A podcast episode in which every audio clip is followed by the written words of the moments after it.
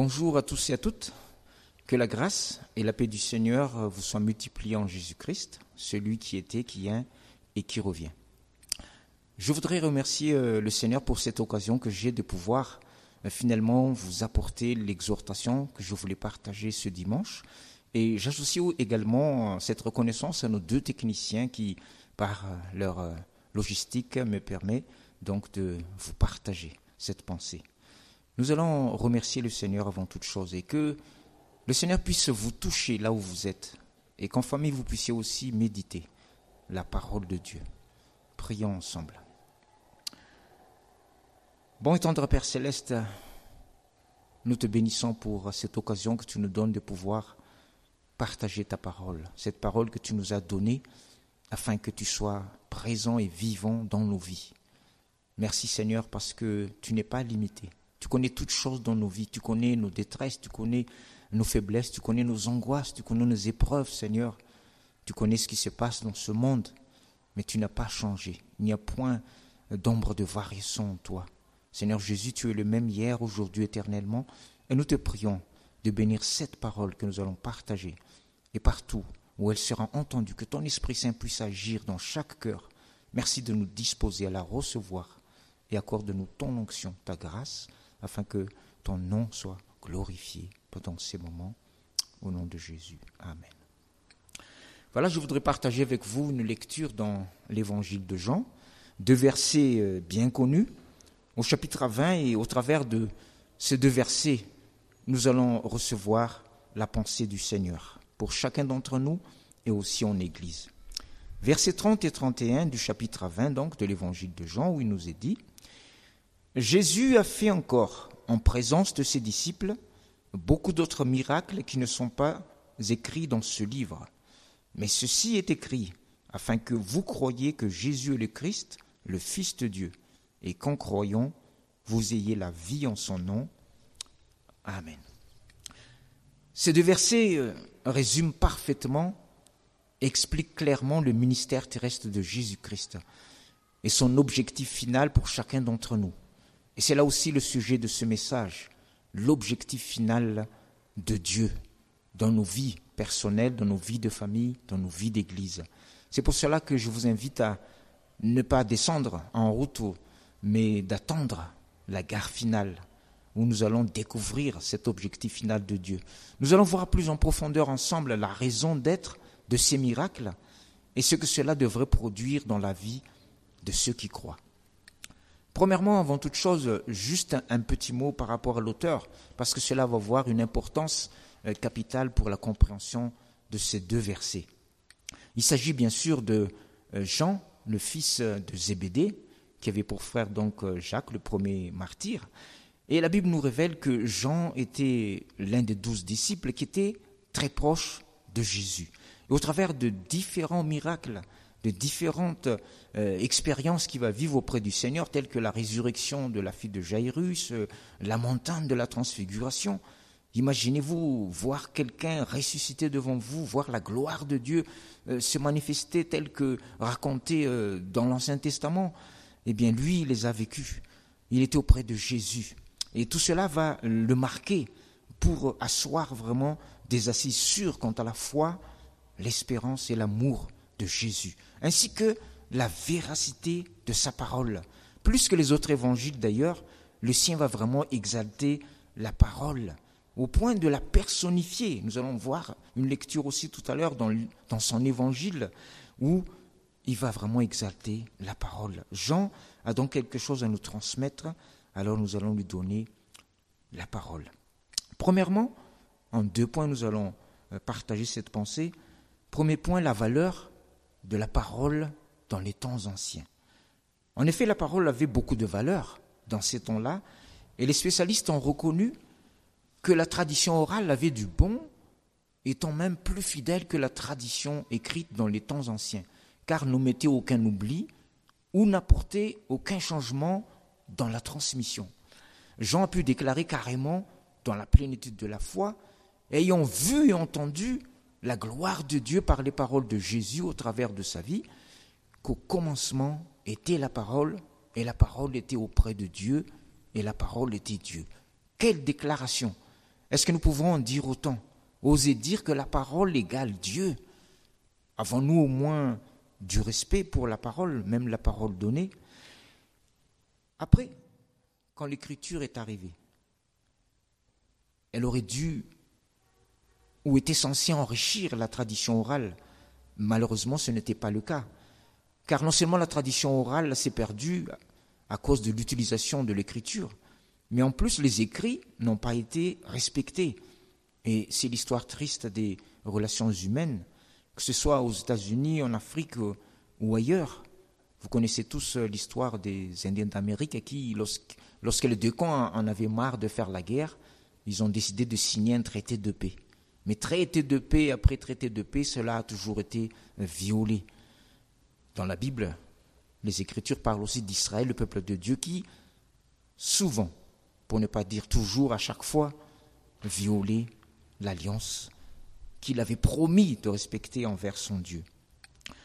Même dans les engagements au mariage actuellement, censés être indissolubles, parce qu'à la fois était censé respecter la parole donnée et l'écrit signé, eh bien, cela ne résiste pas souvent aux épreuves de la vie. Et les statistiques montrent que les divorces ne cessent d'augmenter, touchant même les milieux chrétiens.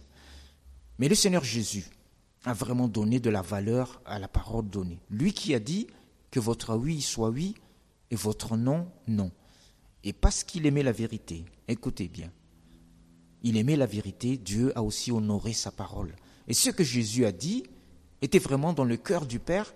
Selon aussi l'évangile de Jean, chapitre 5, j'aimerais vous le partager, au verset 19, où il nous est dit Jésus leur répondit en vérité, en vérité, je vous le dis.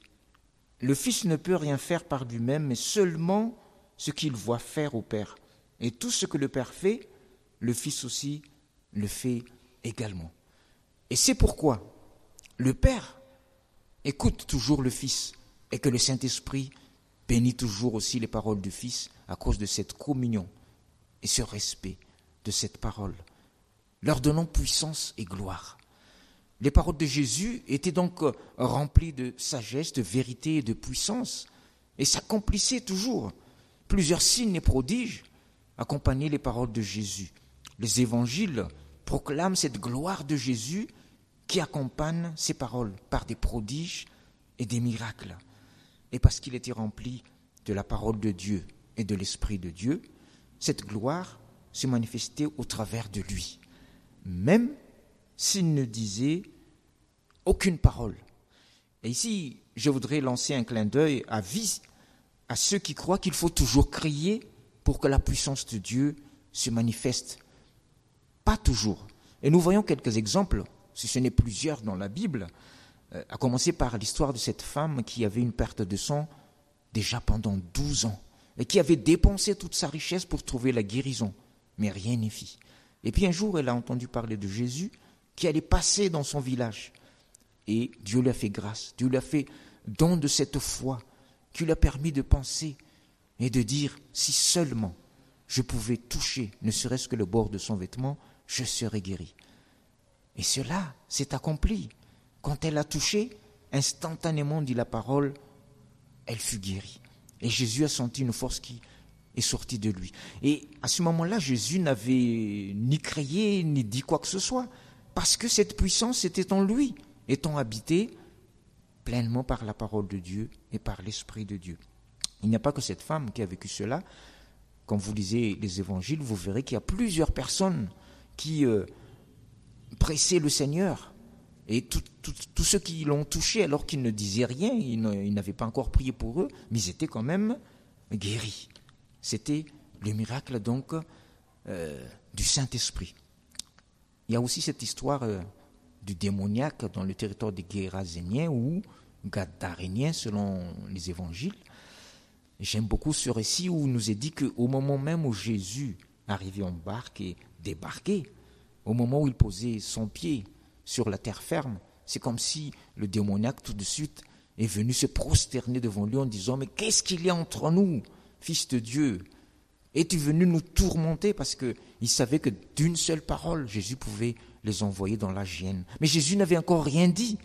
Et pourtant, cette puissance se dégageait au point que ce démoniaque avait très peur, alors qu'auparavant plusieurs ne pouvaient le maîtriser. Et, et, même, ils ont proposé à Jésus de le mettre plutôt dans un troupeau de cochons qui était là, et Jésus, d'un geste, leur dit, ben, allez-y, sans crier. Il n'y a pas que Jésus. Pour nous signifier que ce n'est pas dans les cris que la puissance de Dieu peut se manifester. Et dans les temps que nous vivons, nous devons être au courant, avoir ce discernement de cette manifestation. J'aimerais encore partager quelques exemples.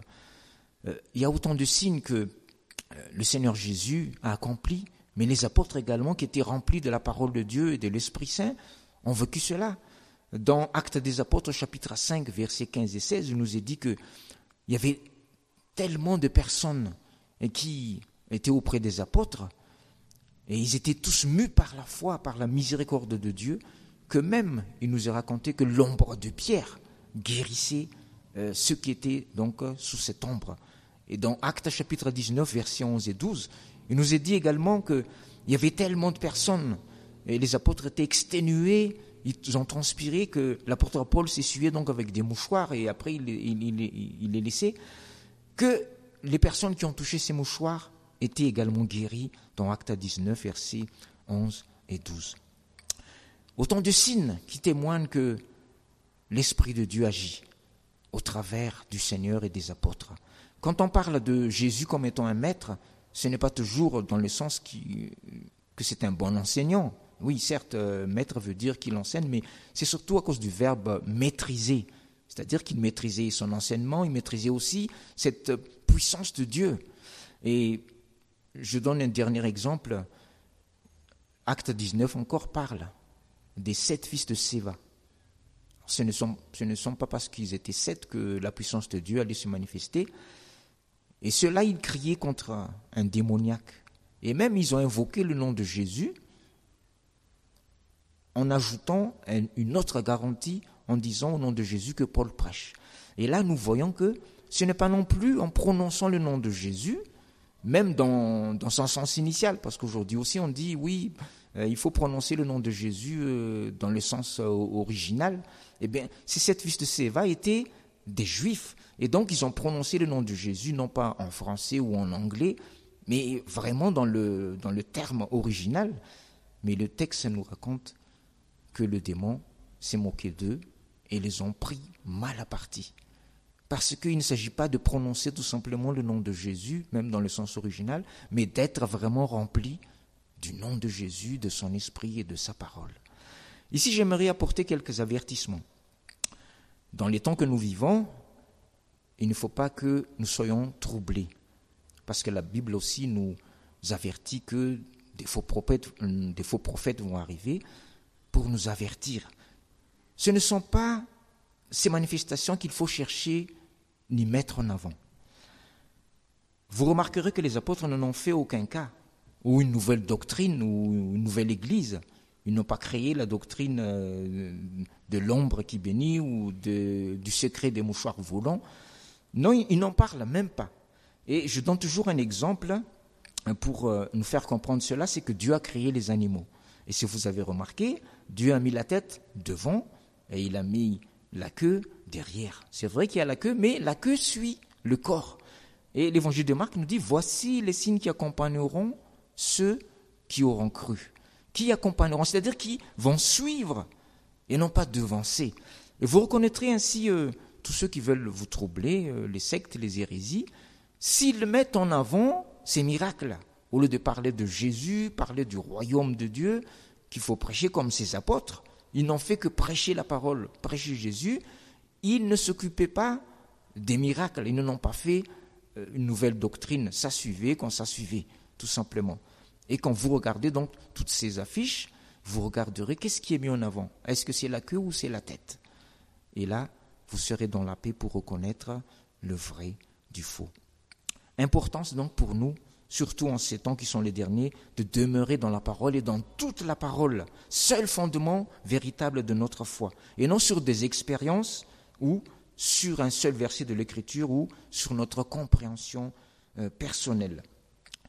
Je vous le dis, le problème de ce monde que nous vivons, c'est tout simplement qu'ils ne respectent plus et n'honorent plus la parole de Dieu. Je ne parle pas d'avoir la Bible chez soi, tout le monde peut avoir la Bible chez soi. Ce n'est pas d'avoir la Bible, mais d'honorer cette parole. Et la santé de ce monde, frères et sœurs, c'est de revenir vraiment à cet honneur de la parole, selon que le Seigneur a révélé à Samuel en disant dans 1 Samuel 2, verset 30, J'honorerai celui qui m'honore. Recevons-nous avec humilité, avec foi, la parole de Dieu. Deuxième point, la valeur maintenant des saintes écritures. Tout à l'heure, nous avons parlé de la parole. Et maintenant, je voudrais partager aussi ce deuxième point. Le Seigneur Jésus, il faut dire, n'a pas voulu laisser des écrits. Pourquoi? Car il était surtout dans l'action.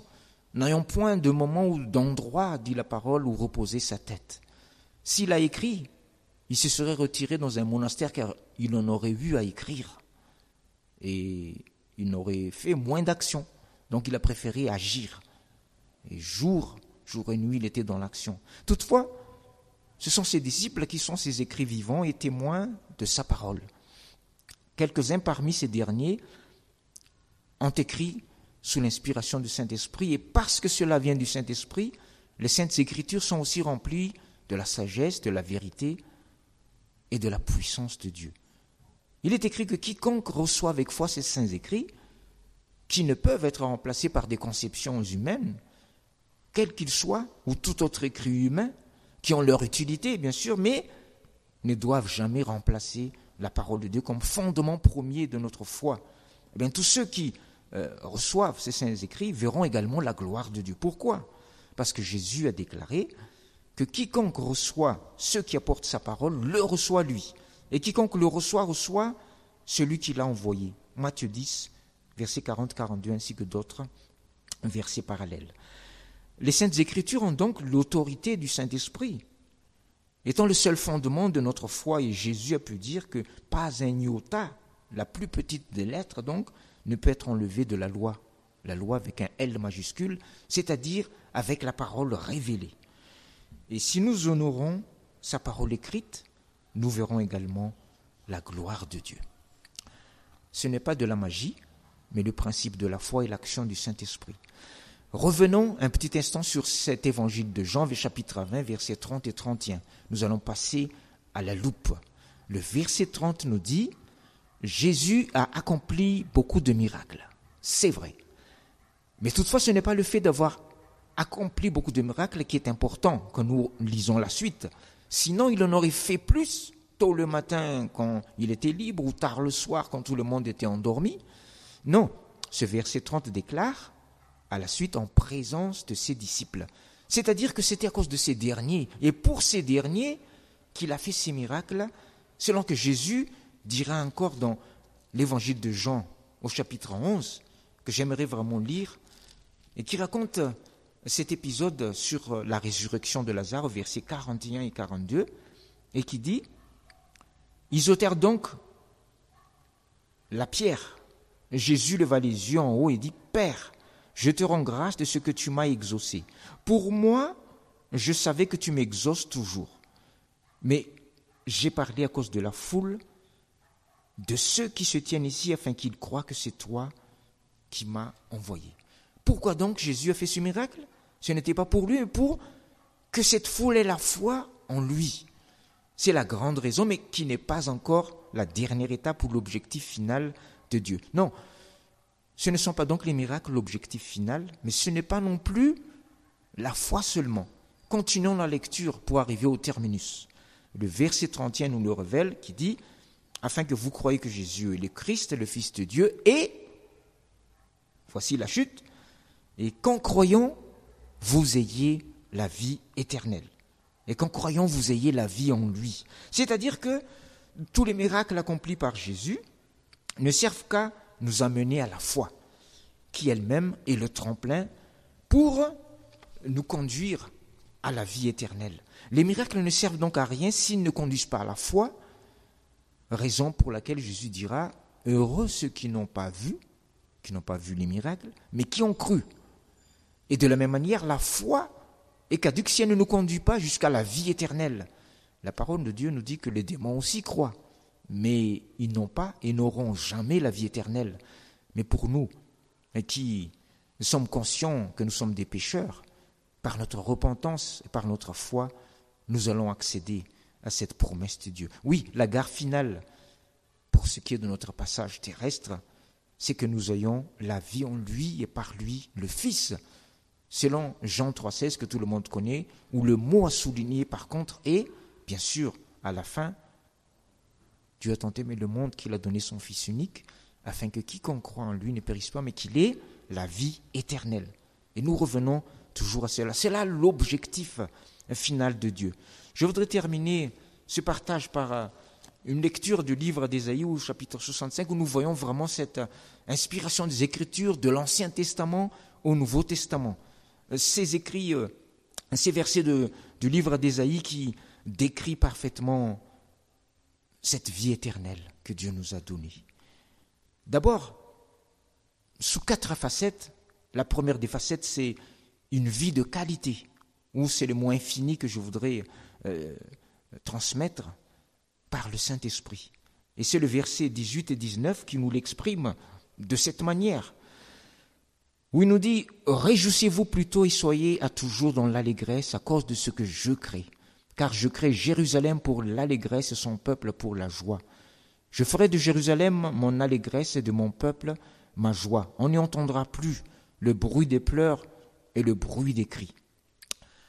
Nous allons d'abord suspendre là pour souligner cette vie de qualité. Il nous est parlé ici d'allégresse, de joie, hein, n'est-ce pas, euh, de, présence de Dieu, de réjouissance. Et c'est une promesse que Dieu avait donnée au prophète Ésaïe, mais qui va encore s'accomplir dans les temps à venir. Oui, quand nous regardons actuellement tout autour de nous, quand nous entendons les mauvaises nouvelles, eh bien, nous pourrions être dans l'angoisse, comme dit l'Écriture. Mais cette parole nous rappelle que c'est toujours Dieu qui aura le dernier mot. Et cette parole de Dieu va encore s'accomplir, frères et sœurs, pour cette terre, pour la joie et l'allégresse, parce que Dieu nous a donné déjà la vie éternelle en Jésus-Christ. Et si le péché a abîmé cette, cette vie pour conduire euh, plusieurs à la maladie, même à la mort, mais cette vie éternelle court toujours également et s'accomplira jusqu'à son terme pour tous ceux qui croient. Mais continuons. la deuxième facette c'est une vie de quantité. Et c'est le mot éternel que je voudrais cette fois-ci souligner, toujours par le Saint-Esprit. Et c'est le verset 20 qui l'exprime euh, très bien et qui nous dit, Il n'y aura plus là de nourrissons vivants quelques jours seulement, ni de vieillards qui n'accomplissent pas ces jours, car le plus jeune mourra à cent ans, et le pécheur âgé de cent ans sera considéré comme maudit.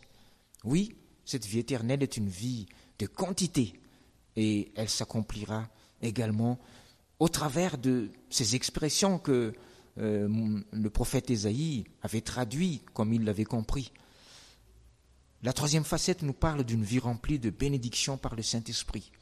Et là, j'aimerais euh, mettre en avant la faveur de Dieu, la grâce de Dieu, la protection de Dieu, traduit par le verset 21 à 24 où il nous est dit Ils bâtiront des maisons et ils habiteront. Ils planteront des vergers et en mangeront le fruit.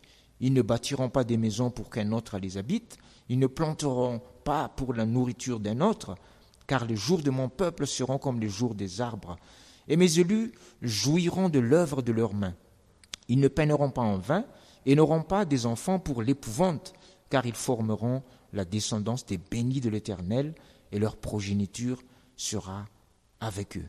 Et alors, avant qu'ils m'invoquent, moi je répondrai. Il parlera encore que moi j'exaucerai. Oui, actuellement, frères et sœurs, nous vivons ce que la Bible appelle les arts de l'esprit. Il y a déjà quelques expériences que Dieu nous permet de vivre, mais ce que l'œil n'a pas vu, ce que l'oreille n'a pas entendu, et ce qui n'est pas monté dans le cœur de l'homme, c'est ce que Dieu accomplira encore pour tous ceux qui l'aiment, qui espèrent en lui, malgré et envers tout ce qui peut se passer dans nos vies, dans le monde. Et le prophète Ésaïe avait dépeint en quelques mots la réalité de cette vie éternelle et qui va comme une semence qui va grandir. Mais il y a encore une quatrième facette. C'est une vie remplie de la puissance du Saint-Esprit pour vaincre le péché et la tyrannie du mal. Oui, le péché nous sépare de Dieu, de nos semblables, et ses conséquences nous séparent toujours mais la vie éternelle nous rapproche de Dieu et de nos semblables. Le verset 25 nous dit, le loup et l'agneau auront un même pâturage. Le lion comme le bœuf mangera de la paille, et le serpent aura la poussière pour nourriture. Il ne se fera pas tort ni dommage sur toute ma montagne sainte, dit l'Éternel. Oui, c'est incroyable ce que nous lisons, et pourtant, cela s'est déjà passé, et dans la Bible et dans l'histoire de l'Église, frères et sœurs. Je résume juste l'histoire de Daniel qui, après avoir désobéi au roi de Babylone, a été jeté dans une fosse aux lions, des lions qui avaient très faim. Et le lendemain matin, quand on a ouvert la fosse, qu'est-ce qu'on voit? Daniel qui était auprès des lions, qui les caressait. Oh, ce n'étaient pas des lions peluches, je vous assure. Parce que quand on avait enlevé Daniel de la fosse et qu'on a jeté les monteurs qui l'ont accusé, ces personnes, ces méchants n'avaient même pas touché la terre que les lions les ont brisés en l'air avant qu'il ne touche le sol. Mais Daniel, parce qu'il était rempli de la parole de Dieu et de l'Esprit de Dieu, eh bien cette parole d'Ésaïe s'est accomplie pour lui. Les lions ont dormi à côté de lui. Mais dans la vie, dans l'histoire de l'Église également, nous voyons des exemples comme cela. Je, je, cite uniquement cet exemple de Saint François d'Assise où nous est dit que, en sentant les gens tuer les loups, parce qu'ils ne savaient pas encore comme aujourd'hui que tout est utile dans la nature. Mais ils en avaient peur, donc euh, ils tuaient euh, plus que de raison. Et un jour, alors qu'il allait tuer un loup, Saint François d'Assise est donc arrivé et il a dit non, ne le tuez pas. Et figurez-vous que, eh bon, c'est la tradition qui raconte, et je pense qu'ils n'ont pas inventé, puisqu'il y avait des témoins, que après avoir prié le Seigneur, eh bien, on dit qu'il s'est adressé au loup qui est devenu comme un chien. C'est-à-dire qu'il n'a plus dévoré euh, les animaux des pâturages, mais il est venu chaque jour chercher sa pitance. Pourquoi? Parce qu'il y avait l'Esprit de Dieu qui avait agi. Cette parole, décrite par le prophète Ésaïe, s'accomplira véritablement, telle qu'elle, à cause de l'Esprit de Dieu. Je voudrais euh, terminer euh, ce partage en nous invitant à la prière, à la méditation, et peut-être à la repentance par rapport à la parole de Dieu. Le problème de ce monde, comme je l'ai dit, c'est que il n'honore plus la parole de Dieu comme il se doit. Et la solution, la guérison de notre monde, frères et sœurs, c'est que nous revenons véritablement à honorer cette parole comme le véritable et seul fondement de notre foi. Je termine sur ce dernier exemple et je laisse le Saint-Esprit parler à chacun de nos cœurs. Et je vous invite à la prière. Merci Seigneur. Merci parce que, en toutes circonstances, Seigneur, tu es fidèle. Ta fidélité est notre bannière, ta patience est notre salut. Et je remets ta parole entre tes mains. J'ai parlé avec les limites, Seigneur, de mes capacités, mais ton Esprit Saint n'est pas limité. Et en ce moment, je te prie de visiter tous ceux qui sont à l'écoute de cette parole afin que tu les bénisses là où ils sont et que tu conduises tout un chacun Seigneur, à recevoir et à honorer ta parole. À toi seul louange, honneur et gloire, au nom de Jésus. Amen.